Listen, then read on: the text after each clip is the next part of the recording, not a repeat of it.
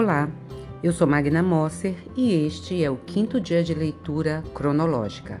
Textos de hoje: Jó 38 ao 42 e Gênesis 12 ao 18. Jó 38.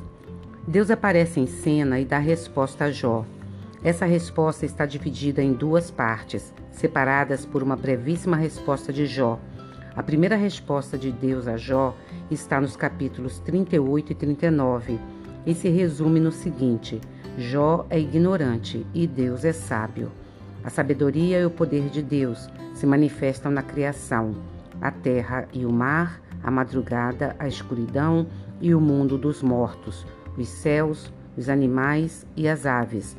E no final, repete-se o desafio. Jó 40. Os capítulos 40 e 41 registram a segunda e última resposta de Deus a Jó. Nessa fala, Deus reafirma que é justo e poderoso. Só Ele, Deus, tem condições de dominar os perversos. Ele domina os monstros mais ferozes e domina também Leviatã. Jó 42. Estes poucos versículos trazem a última resposta de Jó. Ele tem um encontro pessoal com Deus reconhece a sabedoria dele e se arrepende de ter falado sobre coisas que não entendia. Gênesis capítulo 12. Aqui começa a história dos patriarcas do povo de Israel, Abraão, Isaque e Jacó, que continua até o capítulo 35 de Gênesis. Deus aparece a Abraão e promete que ele será pai de uma grande nação, por meio da qual Deus vai abençoar todos os povos do mundo. Mais tarde, Deus vai fazer a mesma promessa também a Isaac e a Jacó. Gênesis capítulo 13. Sendo mais velho do que Ló, Abrão tinha o direito de escolher primeiro onde queria morar, mas sendo generoso, deu esse direito ao seu sobrinho Ló. Ló, muito avarento, escolheu as melhores terras para os seus rebanhos, o que acabaria sendo uma escolha não muito feliz, como se veria mais tarde. Gênesis capítulo 14. Não é possível identificar com certeza todos os lugares que aparecem nesse relato. Nessa história, Abrão se comporta como um guerreiro valente e generoso. Gênesis capítulo 15.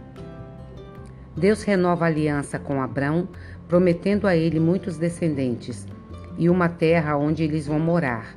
Por mais incrível que ela seja, Abrão crê na promessa de Deus e assim se torna o pai espiritual de todos os que creem nas promessas de Deus. Jó, Gênesis capítulo 16. Sarai não podia ter filhos, e isso parecia tornar impossível o cumprimento da promessa de que Deus tinha feito. Sarai propôs uma solução diferente e Abraão concordou. Gênesis capítulo 17. Deus já havia feito uma aliança com Abrão. Agora, Deus repete a aliança e dá a circuncisão como sinal para mostrar que a aliança é para sempre. Deus também muda o nome de Abrão e de Sarai. Gênesis capítulo 18. Deus repete a promessa de dar um filho a Abraão e desta vez quem riu foi Sara. Antes tinha sido Abraão.